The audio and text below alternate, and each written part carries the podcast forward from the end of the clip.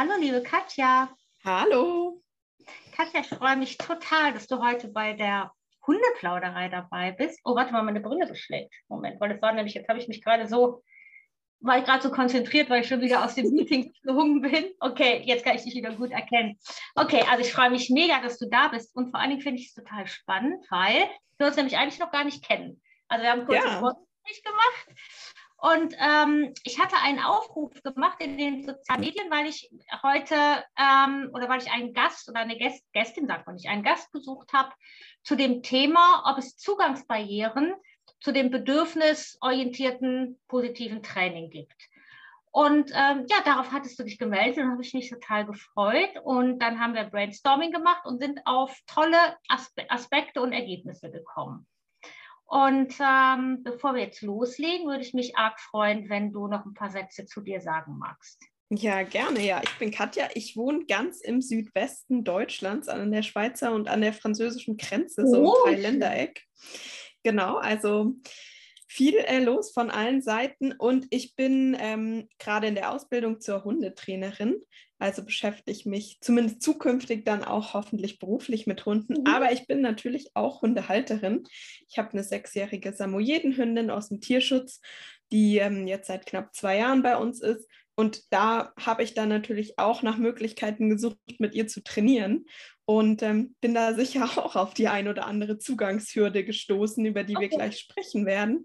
Ja. Und ähm, ja, ich finde das Thema einfach super spannend. Also grundsätzlich auch in anderen Kontexten, wo gibt es Zugangshürden, wo gibt es vielleicht Ungerechtigkeiten in der Gesellschaft mhm. und bin da einfach ja, aufmerksam drauf geworden und habe mir mal drüber Gedanken gemacht. Und ja. ja. unser Brainstorming hat da auf jeden Fall auch nochmal viel ausgelöst und ich habe auch nochmal mehr drüber nachgedacht. Oh, Deshalb oh, wow. bin ich echt gespannt auf unser Gespräch heute und freue mich sehr. Ja, du hattest das Skript, was ich dir geschickt habe, ja auch nochmal so toll ergänzt mit deinen Gedanken. Ich bin gespannt, ob da jetzt noch mehr, ob du noch mehr ausgebrütet hast. Okay, vielleicht können wir ja direkt mal mit deinen persönlichen Erfahrungen anfangen. Was waren denn für dich so Zugangshürden? Mhm. Sag mir nochmal, wie deine Hündin heißt, bitte. Milka, wie die Milka. Schokolade. Ja, okay, Sie ist zwar genau. weiß, aber. Genau. Also, genau. Okay, also reden gar nicht so viel über Schokolade. Ähm, magst du mal ja, darüber ein bisschen sprechen, was mhm. so deine Zugangshürden waren? Ja, also eine Zugangshürde war auf jeden Fall die Sprache. Also ähm, es gibt da ja so viele Wörter, die in dem Zusammenhang fallen, die auf Webseiten stehen, die auf Instagram-Bios stehen und wo auch immer. Und ich fand es super schwer, sich da zurechtzufinden. Also für mich war schon klar, dass ich, also für mich war, ich, ich hatte noch kein Wort dafür, aber für mich war ziemlich klar, ich möchte nicht mit Gewalt arbeiten. So. Okay. Weil ich ähm, komme aus dem Reitsport und ja. da wird eben immer noch sehr, sehr viel aversiv trainiert mit Pferden leider. Da ändert sich auch was, aber ähm, da war mir einfach klar, da habe ich gemerkt, so, das will ich nicht, das kann ich nicht, das macht mir keine Freude und es muss einen anderen Weg geben. Und ich wollte einen anderen Weg mit meinem Hund gehen. Und ähm, ja, habe mir dann natürlich irgendwie Webseiten angeschaut, Instagram-Bios und da gibt es einfach so viele Wörter, die ich total verwirrend fand. Also bedürfnisorientiert, wertschätzend, aber auch bindungsorientiert, ähm, was man viel sieht oder wäre ein gutes Team mit deinem Hund. Und ich finde es super schwierig, da herauszufinden, wer ist denn jetzt wo zu verorten, weil ganz oft passt das, was dann da steht, vielleicht gar nicht so sehr zu dem, wie es dann am Ende ist. Deshalb die Sprache, würde ich sagen, ist, ist echt eine, eine Zugangshürde, um überhaupt mal verstehen zu können, was ist das denn? Ähm, da würde ich ganz gerne noch mal einhaken und dich noch was fragen. Und zwar hast du jetzt gesagt, auf der einen Seite halten die Begriffe nicht das, was sie versprechen. Mhm.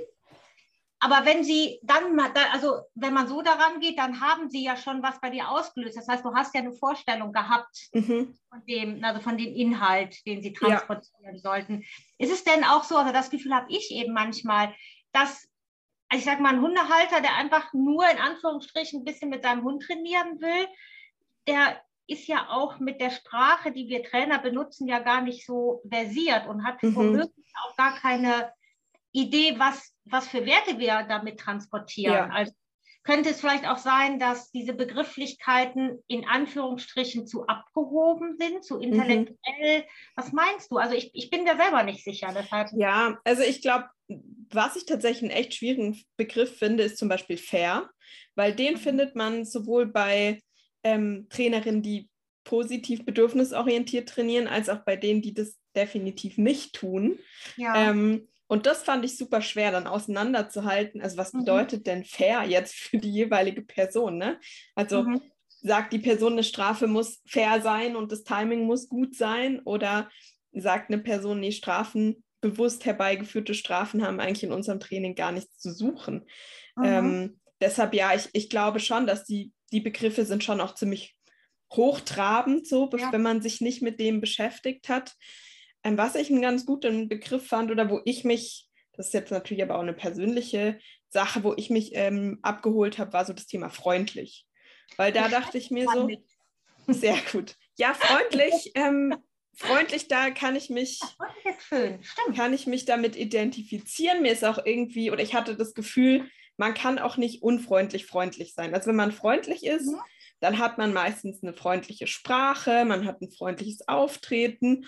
Und das geht dann schon für mich in so eine Richtung, ja, die, ähm, in die ich dann auch gehen wollte. Ja, okay. Das finde ich, ähm, also das finde ich eine schöne Idee von dir und auch eine schöne ähm, Alternative, die man auf jeden Fall auch in die Beschreibung von seiner Arbeit und von dem Training, was einem so vorschwebt, schön mit reinnehmen kann. Also es ist ja tatsächlich wirklich, wirklich schwierig, mhm. mit, mit, einem Wort einen Inhalt zu transportieren. Ja. Jeder einen anderen Background hat und das auch anders füllt. Aber das ist eben das, was, wo ich auch oft das Gefühl habe, dass die Wörter, die wir, ich sag mal, wir, wir positiven Trainer ähm, oft benutzen, dass das tatsächlich eine von den Barrieren ist. Also da mhm. auch, wäre auf jeden Fall noch Bedarf, mal drüber nachzudenken. Ja. Ähm, dann habe ich mir noch so als Stichpunkt aufgeschrieben, könnte auch ähm, Geld eine Zugangsbarriere sein. Wie siehst du das? Ja, also ich glaube, Geld ist auf jeden Fall eine Zugangshürde, also ganz generell für Hundetraining. Das mhm. kostet einfach Geld damit verdienen Leute auch ihren Lebensunterhalt. Das soll ja auch Geld kosten. Mhm. Aber klar, wenn man nicht so viel finanzielle Ressourcen hat, ist es definitiv ein Punkt. Und was ich schon sehe, wenn ich mir einfach jetzt bei uns im Ort den Schäferhundeverein anschaue, da gibt es Training für sehr, sehr kleines Geld. So, ne? Da kann man für irgendwie fünf Euro kann man da mal vorbeikommen und in so einer Gruppenstunde mitmachen. Und ähm, das Training ist sehr weit weg von freundlich und bedürfnisorientiert. Ne? Und ähm, ich glaube, der Unterschied ist schon auch, dass, dass ähm, den bedürfnisorientierten Trainern und Trainerinnen es, es natürlich auch naheliegt, ein, ein gutes, wenn es eine Gruppe gibt, die Gruppe so zu gestalten, dass ein gutes Lernumfeld da ist. Und das geht natürlich nicht, wenn da 20 Leute in der Gruppe sind. So. Und dann muss man aber im Gegensatz natürlich die Preise erhöhen, damit es sich am Ende auch lohnt. Deshalb, ich würde schon sagen, dass auch finanzielle Ressourcen auf jeden Fall eine Zugangshürde sind. Ich merke gerade, wie, ich merke gerade, wie, gerade wie schwierig das ist, sich darüber zu unterhalten, ohne so einen Trainer oder so ein, so ein Bashing zu, zu betreiben ja. und auch nicht ähm, so als äh, so hochnäsig oder so rüberzukommen. Also mhm. ich mag, dass das wirklich schwierig ist. Also ich habe ähm, so, versuche mal so ein bisschen, und ich versuche, ich habe so ein bisschen recherchiert, so wegen den Preisen. Und ich habe schon, also ich sag mal, Trainer, die, die müssen ja noch nicht nur über Strafe arbeiten. Ich will das auch gar nicht so gegeneinander stellen, aber Trainer, ja. die, die eben, ich sag mal, nicht so ganz so bedürfnisorientiert oder die anders trainieren. Nee, sagen wir einfach anders. Ich hoffe, dass das mal so gar nicht wertend ist. Mhm. Ähm, dass ähm, die Einzelstunden durchaus vergleichbar sind mit den Preisen, die ich, ich ich rede aber mal von mir, dass es vielleicht mhm. ich aufnehme. Also ich rufe aktuell 80 Euro für eine Einzelstunde auf. Ähm, und dass das andere Trainer durchaus auch tun. Der Unterschied, den ich festgestellt habe, ist, zum Beispiel bei mir, ich mache, ich biete ausschließlich Einzeltraining mhm. an, weil ich eben, weil das, also so, ja, da hängt einfach mein Herz dran. Ich arbeite halt extrem individuell und schaue ja. halt, dass ich für jedes Team so das Bestmögliche raushole. Und das zumindest sind die Fähigkeiten mir nicht gegeben, finde ich in Gruppenstunden schwierig. Mhm, mh. Und ähm, was ich so auf Webseiten lese, ist, dass Trainer, die ein bisschen anders arbeiten, dazu neigen, auch viel Gruppenunterricht anzubieten, der natürlich auch gewünscht wird von den Kunden. Und äh, dabei geht vielleicht ja ein bisschen Individualität verloren. Dafür hat man mal dieses Gruppengefühl und es ist natürlich deutlich billiger. Ja. Ähm, da hatte ich eben überlegt, ja, das könnte der dann eben auch sein, wobei ich, ich dann denke, manche Teams, die, die in der Gruppe sind, könnten vielleicht gut nochmal eine Einzelbetreuung äh, brauchen, würden damit gut fahren.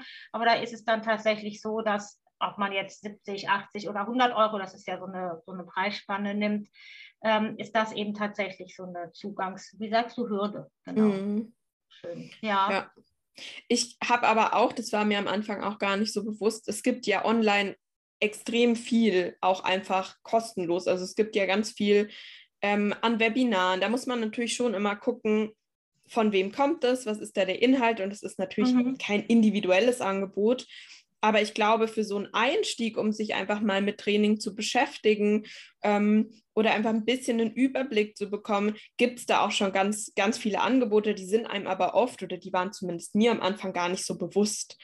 Und ja, ich glaube, da tut man auch gut dran, wenn man so ein Angebot hat, das auch wirklich ja zu kommunizieren oder wenn man, wenn man mhm. was sieht von Kollegen, Kolleginnen, hier, ähm, das ist kostenlos, da kann man mal reinschauen. Ich glaube, das hilft auch schon mal, da den, den Eingang dann auch ins Training zu finden. Ja, aber ich denke, da ist dann wieder diese Hürde der, der oder diese Sprachbarriere da. Ja. Denn, ähm, diese ähm, kostenlosen Webinare und was es so alles gibt, von den bedürfnisorientierten Trainern, die benutzen eben tatsächlich eine Sprache, die ja nur, ich sag mal, ich sage jetzt mal so eine Zahl, 30 Prozent der Hundehalter oder der Interessierten mhm.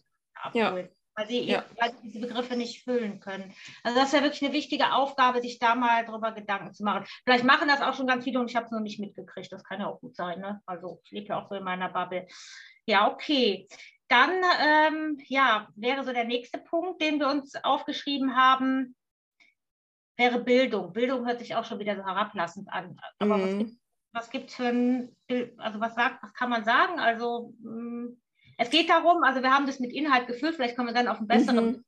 ja. ähm, dass so Trainingskonzepte manchmal nicht so leicht nachvollziehbar sind, wenn man noch nie über bedürfnisorientiertes Training nachgedacht hat und vielleicht auch der Trainer, der es vermittelt oder die Trainerin, vielleicht auch nicht das nötige Geschick, Geschick hat. Ne? Mhm. Ne? Nicht ausgebildete Menschenlehrer sozusagen. Ja, also ähm, das war so eine Idee, die, die ich hatte. Und ähm, ja, auch so diese, tja, gibt, also diese Kenntnis darüber, dass es auch überhaupt verschiedene Trainingsansätze gibt. Und es gibt mhm. ja, also, ne, also ja, wie soll ich sagen, also der Baum geht ja nach oben weit auf zwischen bedürfnisorientierten Trainern und zwischen Trainern. Manche arbeiten ja wirklich noch mit richtig Straf und viele befinden sich in, auch dazwischen. Ja erzählt. Ähm, weißt du noch, worum es ging oder soll ich dir nochmal eine Frage stellen? Nee, also äh, das, das war mir am Anfang, also ich glaube, das ist, wenn man einen Hund bekommt und dann ist man engagiert und denkt so, hey, ich möchte aber mit dem Hund auch trainieren, das ist mir wichtig. Ähm, es gibt vielleicht auch erste Baustellen. Und dann das erste Ding ist, also was man zumindest in meiner Generation wahrscheinlich macht, ist googeln so. Und ja, ähm, dann googelt man erstmal Hundetraining Ort oder Hundetraining. Und ähm, dann werden einem ja Sachen ausgespuckt. Und mir war am Anfang überhaupt nicht klar, es gibt da verschiedene Ansätze und man muss sich überhaupt überlegen, nach welchem Ansatz man trainieren mhm. will. Mhm. Ähm, ich glaube, das ist auch ganz vielen Leuten, auch wenn ich, wenn ich in meinem Bekanntenkreis erzähle, hier, ich beschäftige mich mit Hundetraining, ich mache eine Hundetrainerin-Ausbildung, ähm, und mir dann irgendwie bestimmte Fragen gestellt werden, wie, wie würde man das machen oder so, da kommen die Leute dann ja immer schnell. Ähm, oder mein Nachbar macht das und das und man denen dann erklärt, okay, es gibt aber unterschiedliche Ansätze, wie man da rangehen kann, abgesehen davon, dass man grundsätzlich ja keine Ratschläge geben kann, wenn man irgendwie das Team nicht kennt. Mhm. Aber es gibt einfach unterschiedliche, ich würde sagen, ein unterschiedliches Hundebild, also ein unterschiedliches Bild, wie man den Hund wahrnimmt. Und ähm, ja, ich glaube, das, das ist gar nicht so in den Köpfen vorhanden. Ja. Okay. Ja, das stimmt. Ich danke dir für deine Gedanken, weil ich merke, das ist schwer in Worte zu fassen. Ne? Das sind so viele Aspekte, die da so mit mhm. reinspielen können. Ja, auf jeden Und, Fall. Ja, das hast du echt gut zusammengefasst. Danke dir. Ähm, dann hatten wir noch da hat man noch die Idee, ähm, dass Werbung auch viel ausmachen könnte. Also ich kriege zum Beispiel auf Facebook regelmäßig von einem bestimmten Hundetrainer Werbung angezeigt, die sehr, und auch das meine ich nicht negativ, sehr plakativ ist. Also mhm. das heißt, ich arbeite viel mit Bildern, mit ein paar Schlagwörtern und wo auch überhaupt nicht rauszuhören ist eigentlich, wie dieser Mensch arbeitet. Also ich weiß, dass es nicht so in meinem Sinne ist, ne? Ja. Aber ja. Ähm, da, da gibt es sehr, sehr viel Zuspruch. Also das heißt, Werbung ähm, scheint, ja, ich weiß, wir wissen es ja alle, scheint eine große Rolle zu spielen. Und die Frage ist aber, warum Trainer, die eher aus dieser bedürfnisorientierten Ecke kommen, nicht so geschickt darin Werbung zu machen. Mhm. Zu machen. Hast du? Mhm. Ach so, was mir noch, genau, was mir noch ausfällt. Ja. Oft auch, ähm, also eigentlich sind es also eigentlich fast ausschließlich Männer, die dort Werbung machen. Die sind auch, die sind auch schick und hübsch und charismatisch, ne, so. Ja, genau, wollte ich noch mal sagen. Ja, ich glaube schon, dass ähm, damit Werbung gut ist, muss sie irgendwas versprechen. Mhm. So. Und ich glaube, dass sich damit viele Trainerinnen aus unserem Bereich schwer tun, mhm. weil man sagt, realistischerweise können wir nichts versprechen, mhm. weil es ist extrem individuell, was am Ende dabei rauskommen wird. Es ist von so, so vielen Faktoren abhängig und man kann eigentlich seriös nicht versprechen, dass du in x Tagen Leinenführigkeit haben wirst oder mhm. in x äh, Monaten allein bleiben funktioniert. So, das kann man einfach eigentlich nicht versprechen, aber Werbung ist ein Versprechen und ich glaube, das ist einfach so ein Zwiespalt, in dem man sich dann auch befindet, weil man will natürlich keine falschen Erfolgsversprechen machen, ganz klar. Mhm. Ähm, aber man will schon auch ja die Leute motivieren, zu einem zu kommen. Also was, was ich sehe, was gut funktioniert, sind so Vorher-Nachher-Vergleiche und ich glaube, die kann man schon unterschiedlich gestalten. Die kann man schon so gestalten, dass irgendwie transparent wird, hey, das ist eine individuelle Geschichte von diesem Team, ähm, mhm. aber dieses Team hat das und das erreicht. Oder man kann die gestalten mit, nimm meinen Plan und dein Hund wird in 30 Tagen auch so an der Leine laufen. So, ich glaube, ja, da muss man halt so eine Balance finden. Wie kann man ethisch vertretbar Werbung machen, ohne Versprechen zu leisten, die nicht realisierbar sind? Mhm. Okay, das heißt, manchmal beschleicht sich so, beschleicht mir so, äh, mich so ein bisschen das Gefühl, dass Trainerinnen, die eher aus der bedürfnisorientierten Ecke kommen, vielleicht gar nicht so gute Unternehmer sind oder Unternehmerinnen sind. Aber auch das kann man nicht über einen Kamm scheren. Aber ich sehe, also ich kenne keinen ähm, Internetwerbeauftritt, der so viele Kommentare und so viele Klicks hat und Likes ja. hat, wie eben die aus der, sag mal, ganz leicht oder aus der Ecke, die ein bisschen anders arbeiten. Ja. Was machst du eben? Womit verdienst du dein Geld? Machst ich äh, bin tatsächlich in der IT-Branche unterwegs und im Produktmanagement. Also ich glaube, äh, dass ich da zumindest, ich mache mir zumindest auch viele Gedanken über das ja. Thema. Okay. Ja, vielleicht, ja, dann bin ich total gespannt, wenn du dann deine aufmachst, wie du dich präsentierst nach außen. Aber dann wärst du doch vielleicht mal ein Ansprechpartner für Werbeideen. Ja. ja.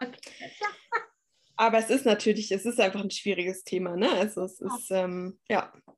Aber ich glaube schon, dass man da viel rausholen kann. Mhm. Ja. Ja, das denke ich auch. Also man muss sich einfach nur mal damit beschäftigen. Und deshalb habe ich ja auch diesen Gedanken oder die Idee zu dem Gespräch gehabt, dass man einfach mal zusammenträgt, an welchen Stellschrauben man noch ja, drehen könnte, um äh, unsere Inhalte mehr zu präsentieren und mhm. auszubringen. Ne? Genau. Ähm, dann hattest du noch diese tolle Idee, die hattest du noch nachgetragen, zu viel Mental Load. Vielleicht magst du das auch noch mal ausführen. Mhm. Ja, also ich glaube, es ist natürlich da auch total individuell, aber es gibt einfach Personen, die haben einfach einen extrem hohen Mental Load. Ne? Die haben extrem viele Sachen, die auf ihrem Tisch liegen. Das können irgendwie Kinder sein, Hunde, Krankheiten, Krankheiten von Kindern, Hunden, Job, äh, irgendwie man ist Alleinverdiener oder vielleicht auch alleinerziehend. Das sind natürlich alles extrem belastende Dinge und total viele Bälle, die man so in der Luft halten muss. Mhm. Und ähm, manchmal habe ich das Gefühl, einem wird dann vermittelt, oder es kommt zumindest manchmal das Gefühl rüber, gerade so in Social Media, wenn man dann positiv trainiert, so dann muss man ganz viele Sachen machen. Da muss man ganz viel umstellen und da muss sich ganz viel ändern. Und dann muss man halt auch noch auf die Bedürfnisse von so einem Hund achten und die Körpersprache lesen und managen. Und das sind halt wahnsinnig viele Sachen, glaube ich, die einem auf einem einprasseln, wenn man in so einer Situation ist, wo man sich, wo man dann denkt, so, boah, ich wünsche mir gerade eigentlich einfach, dass der Hund aufhört zu bellen, so, weil ich kann das gerade nicht ertragen von meinem Stresslevel her. Mhm. Und ähm, ich glaube, das ist auch einfach, man muss da auch eine Sprache finden, um mit den Leuten in Kontakt zu kommen und auch für die Leute Lösungen zu finden, die, die funktionieren. Ja. Ja, ich, habe natürlich eine sehr genaue Vorstellung oder Idee davon, was du da gerade beschreibst. Das heißt, wenn, wenn jemand mit seinem Leben, und das Gerät, das geht ja ganz schnell, einfach mal kurz überlastet ist und mhm. noch nicht mal dafür sorgen kann, dass die eigenen Bedürfnisse erfüllt werden, dann steigt natürlich ähm, der Frustlevel enorm an und dann ist man ja überhaupt, dann ist man einfach nicht mehr in der Lage, auf die Bedürfnisse von anderen zu achten, geschweige denn die auch ähm, zu befriedigen, außer sie gehen mit den eigenen konform. Aber das mhm. ist ja und auch nicht äh, oft der Fall. Ja, aber weißt du, manchmal denke ich auch, also klar, es gibt immer mal so, so Lebensphasen, wo es, wo es anstrengend und schwierig wird, dann ist das eben so. Ne? Aber dann hat man ja meistens, oder hoffe ich, auch ein, ein Polster, wo der Hund dann ja. eben auch so gefestigt ist und auch merkt, okay, jetzt ist gerade nicht Hundezeit und er hat Strategien, legt sich hin oder macht irgendwas und da geht die Welt ja nicht von unter. Aber ich habe schon so mh, hm, das Gefühl, dass, ähm, dass dass Hunde sich einfach auch manchmal zu schnell angeschafft werden. Ja, das stimmt, das ja. glaube ich auch. Da, und das finde ich dann auch so, also dann überlege ich mir halt oft so, ja, was ist unsere Aufgabe? Also mhm. wir können ja, wir können ja, wir sind ja keine ähm, Familientherapeuten oder Psychologen, ne, die da regulierend so eingreifen können in den Familienalltag. Und ähm, wir können ja auch nichts anderes als die Wahrheit sagen. Das heißt, ja. wenn Bedürfnisse auch von Hunden, ja, wenn die häufig übergebügelt werden und keiner richtet sich danach und keiner versucht, dem Hund gerecht zu werden, dann sind natürlich Verhaltensauffälligkeiten vorprogrammiert und Klar, die können ja. dann auch nicht wegzaubern. Genau, also das ist ein sehr, ein sehr heikles Thema, was ich auch, also wenn ich hier spazieren gehe mit meinem Hund hier in der Siedlung, sehr oft beobachte, wo ich, wo ich, wo man richtig spürt, dass die Menschen, die sind einfach durch, die sind mit ihrem Leben nicht überfordert, aber einfach durch. Die bräuchten eigentlich mhm. In Ruhephasen, ja. Und ähm, da habe ich zum Beispiel, das, habe ich oft so das Gefühl, dass erhoffen sie sich von einem Spaziergang mit dem Hund, mhm. was hat funktioniert, weil der Hund eben so eigene Ideen hat, wie so ein Spaziergang. Ja. ja. Und vor allem, ich merke es an mir selber. Also ich habe gerade eine Gasthündin hier und die hat auf dem Spaziergang ganz andere Bedürfnisse als, als der Oliver, also als mein mhm. Hund, weil alt ist schon 13 und steht manchmal sehr lange rum und guckt. Und da merkt man auch so, manchmal muss man sich auch einfach in den Arm nehmen und sagen, es ist alles gut. Also ich glaube, die ist auch schon so ein bisschen dement und so. Ne? Und ich merke halt auch, je länger mein Tag war und mhm. äh, je mehr ich an Frust auch aufgebaut habe, da wird ja gar nicht viel dazu, sondern es ist einfach die Impulskontrolle ja. leer und ich, ne, ähm, ja, dann wird es schon schwierig. Genau. Da habe ich aber natürlich auch keine Lösung für. Also. Nee, ja, ich glaube, was da halt hilft im Außenauftritt, ist so ein bisschen Strategien mitgeben, wie man damit mhm. umgehen kann, wenn man selber keine Kapazitäten ja. hat. So, ne? Und dass es auch okay ist, wenn man mal keine hat. Ja, klar. So, und dann hilft halt Management und dann hilft halt mal Futter streuen und der Hund ja. ist beschäftigt und dann gibt es halt keinen großen Spaziergang oder keinen Spaziergang, wo ich weiß, so der wird jetzt für mich schwierig. Mhm. Ähm, ja, ich glaube, das hilft da schon auch, um, um die Leute abzuholen, die sich manchmal in so einer Situation befinden. Das stimmt. Und was ich finde auch helfen würde, ist, dass man, bevor man ähm, sich einen Hund ins Haus holt, dass man, ja, dass man sich da vielleicht doch gern nochmal ähm, ein paar Ratschläge holt, so wie viel Kapazitäten und Ressourcen braucht der Hund von mir. Ja. Das finde ja. ich total schön. Und das ist auch so, das haben wir jetzt gar nicht im Skript stehen, aber das ist auch so was, was so wichtig wäre, dass man ein paar mehr Informationen im Vorfeld hat und dann vielleicht auch einfach ähm, eine, also ja eine andere Entscheidung treffen kann oder die eigene Entscheidung nochmal mhm. überdenken. Also diese Idee, dass man sich quasi wirklich ein, man holt sich einfach ein Kleinkind ins Haus. Ja, ja. Und sich halt auch zu überlegen, was der Worst Case. Also bevor wir, ja. also wir haben sehr, sehr lange überlegt, bis Milka mhm. zu uns kam und wir haben gewartet, bis wir in ein Haus gezogen sind und einen Garten okay. und so. Also es war eine sehr lange Entscheidung. Mhm. Ähm, aber wir haben uns halt auch überlegt, was sind denn so die Worst Cases? Also was mhm. passiert denn, wenn wir wenn sich beruflich was ändert, wie können wir denn dann trotzdem noch sicherstellen, dass sie gut betreut ist? Mhm. Gibt es da irgendwie Familie dahinter oder wie können wir das sicherstellen? Was passiert denn, wenn einer von uns krank wird? Wie können wir das leisten? Mhm. Also ich meine, natürlich, wenn der schlimmste Fall eintritt, muss man sich immer neu sortieren, das ja. ist ja klar, aber sich einfach vorher zu überlegen, was bedeutet das einfach mhm. für uns und was sind so Dinge, die eintreten könnten? Ja. ja. Ja, ist auch ein ganz, ganz großes Thema. Ja, okay. Was haben wir noch? Ah, wir haben noch. Wir haben noch die Verfügbarkeit mhm. von bedürfnisorientierten arbeitenden Trainerinnen. Das heißt, dass es eventuell schwierig ist, ähm, ein, eine Hundeschule vor Ort zu finden, weil das ist genau das, was du eben gesagt hast. Wenn ja. man bei Google guckt, sucht man meistens erstmal, äh, so weiß ich nicht, so 20, 30 Kilometer vom eigenen Wohnort entfernt. Ne? Und ähm, ich weiß gar nicht, wie die Abdeckung, Abdeckung ist. Also ich weiß zumindest hier, weil ich hier gesucht habe, wir haben uns am Ende entschieden, online zu trainieren, weil wir ah, hier nichts gefunden haben. Mhm. Ich meine, es war sowieso auch noch Corona-Zeit damals und sowieso etwas schwierig. Aber ähm, es gibt jetzt eine neue Kollegin vor Ort, die, mit der habe ich mich auch schon getroffen hier. Ah, ähm, genau, die gibt es, aber die gibt es jetzt noch nicht so lange. Mhm. Und ähm, es gibt dann so, ja, 80 Kilometer weiter gibt es eine größere. 80 oder 18? 80. Also Ui, das ist schon ja. ein Stück. Ja, okay, ja. Also dann sage ich mal so, dann ist so diese, ähm, diese Verfügbarkeit auf jeden Fall, also zumindest die Vor-Ort-Verfügbarkeit, ähm, ist eben auch eine Hürde. Ne? Genau, okay. Ja. Dann hatten wir noch ähm, das Stichwort, was erwartet mein Umfeld? Ich glaube, das kam auch nochmal von mhm. dir. Ja, also das habe ich äh, auch ganz stark gemerkt, wenn man jetzt einen Hund hat, der vielleicht in der Öffentlichkeit ein Verhalten zeigt, was von anderen Menschen jetzt nicht so gut geheißen wird. Also der Hund bellt zum Beispiel oder geht nach vorne. Ähm, dann habe ich zumindest erlebt, dass ganz oft eine Erwartungshaltung aus dem Umfeld kommt, ja, aber du musst den ja jetzt bestrafen, so. Oder okay. Milka hat zum Beispiel ähm, hat gelernt, dass es eine ganz gute Idee ist, wenn sie Elektrogeräte holt und uns bringt. Dann bekommt sie ja immer Sachen. Und sie hat relativ schnell verstanden, dass es super ist. Und ähm, ja, also wenn man mal ein Elektrogerät sucht, kann man sie auch losschicken. Aber es ist natürlich manchmal die Fernbedienung, von der ich jetzt nicht gerade möchte, dass sie das Programm wechselt. So. Aber ähm, ja, mittlerweile klappt auch ganz gut. Wir können tauschen und dann bekommt man es auch wieder.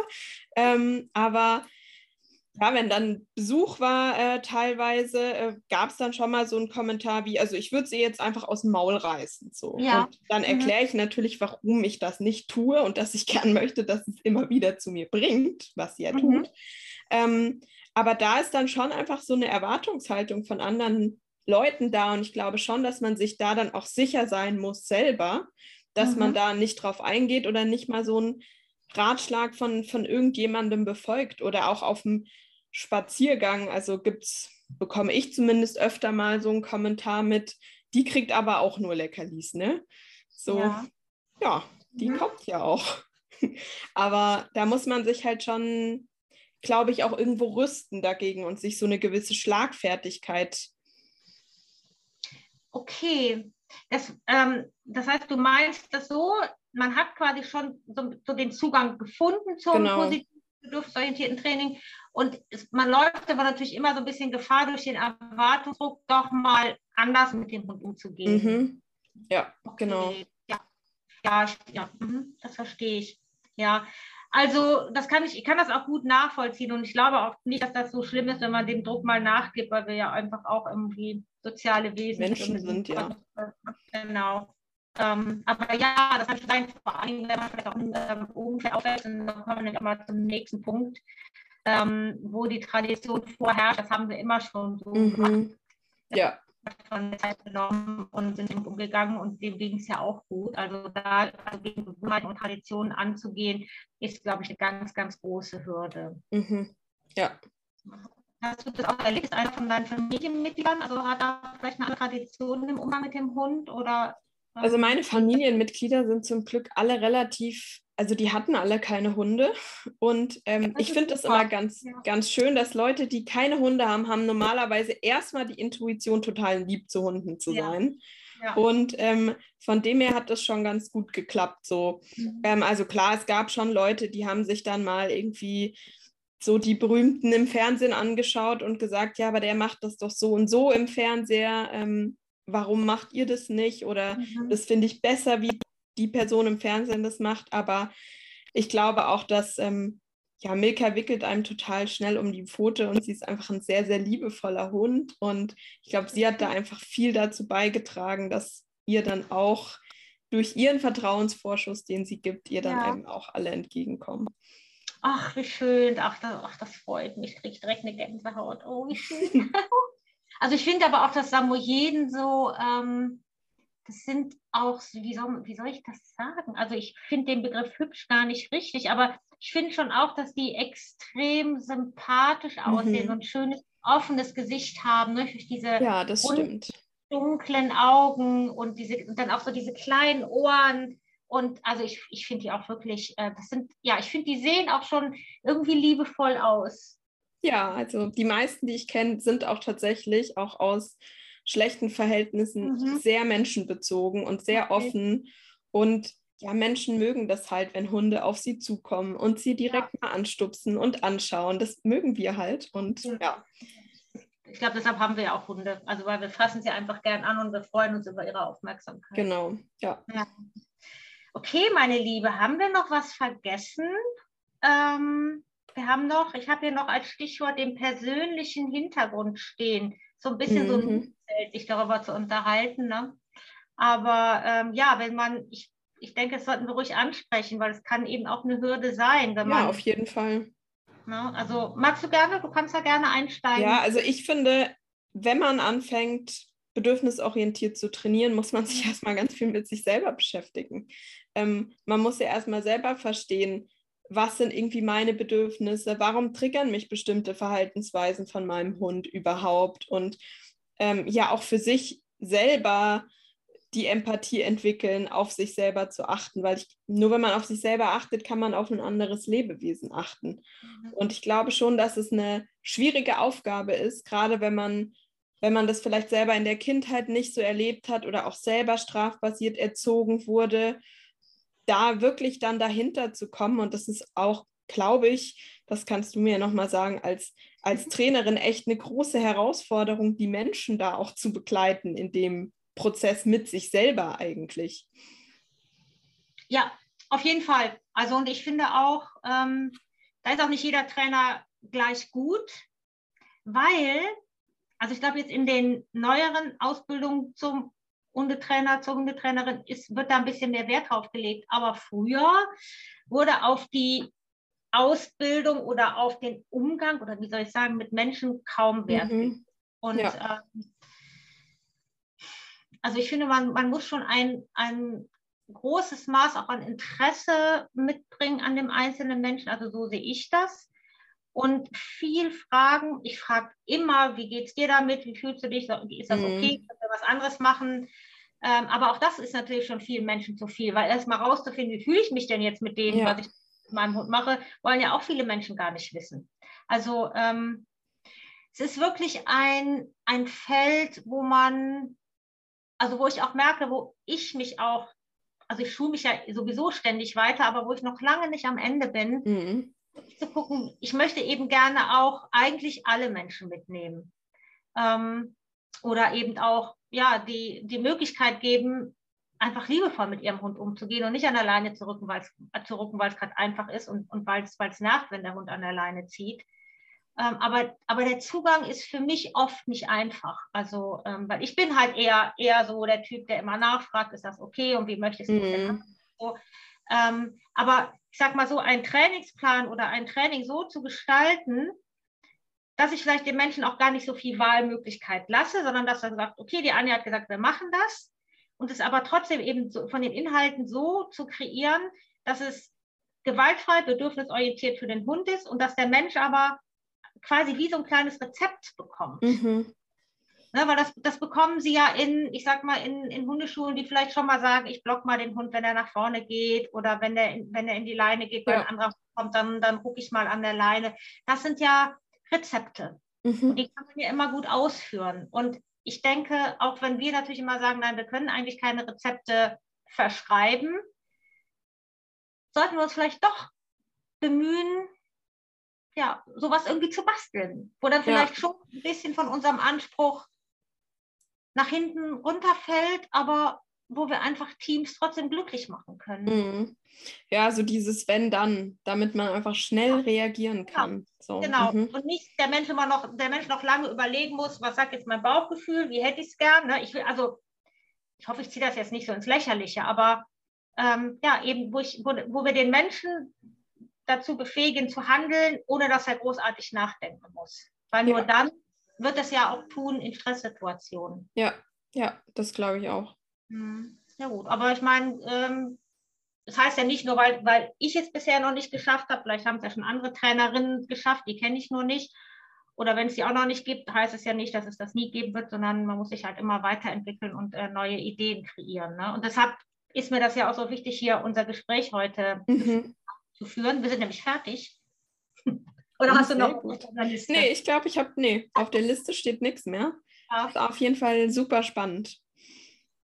Ja, fand ich auch. Also es ist einfach ein ganz weites Feld und ich habe jetzt, ich habe so das Gefühl, wir haben jetzt an jedem Aspekt mal so ein bisschen gekratzt. Jeder Aspekt kann ja, ja natürlich. Ganze, eine ganze Folge sein, aber ich finde das ganz schön, dass wir da versucht haben, ein bisschen Struktur reinzubringen und zu gucken, an welchen an welchen Stellschrauben man drehen kann. Und ähm, man kann dann eben auch selber als Trainer oder Trainerin schauen, ähm, ja, wo so ist so mein Part, wo könnte ich vielleicht nur ganz allein für mich und meine Kunden noch ein bisschen mhm. Dann. Ja. Super. Liebe Katja, möchtest du noch was sagen? Nein, vielen Dank. Es oh, war okay. sehr schön. Es hat mir richtig Spaß gemacht. Ach, das freut mich. Ja, mir auch. Prima, Katja. Dann wünsche ich dir noch einen schönen Tag. Ach nein, halt, ich habe noch was vergessen. Das vergesse ich immer. Ich wollte ja noch natürlich alle Zuhörer und Zuhörerinnen wirklich bitten, ähm, den Kanal auf YouTube gern zu abonnieren und auch gerne die Videos zu kommentieren. Da reicht auch schon ein Herzchen aus. Es geht letztendlich immer um den Algorithmus. Und ähm, das Gespräch wird ja auch auf Spotify veröffentlicht. Und äh, da würde ich mir auch, also würde ich mir wirklich wünschen, dass ihr dem Podcast folgt. Okay, jetzt bin ich fertig. Mach's gut, liebe Katja. Super, mach's gut. Tschüss. Tschüss.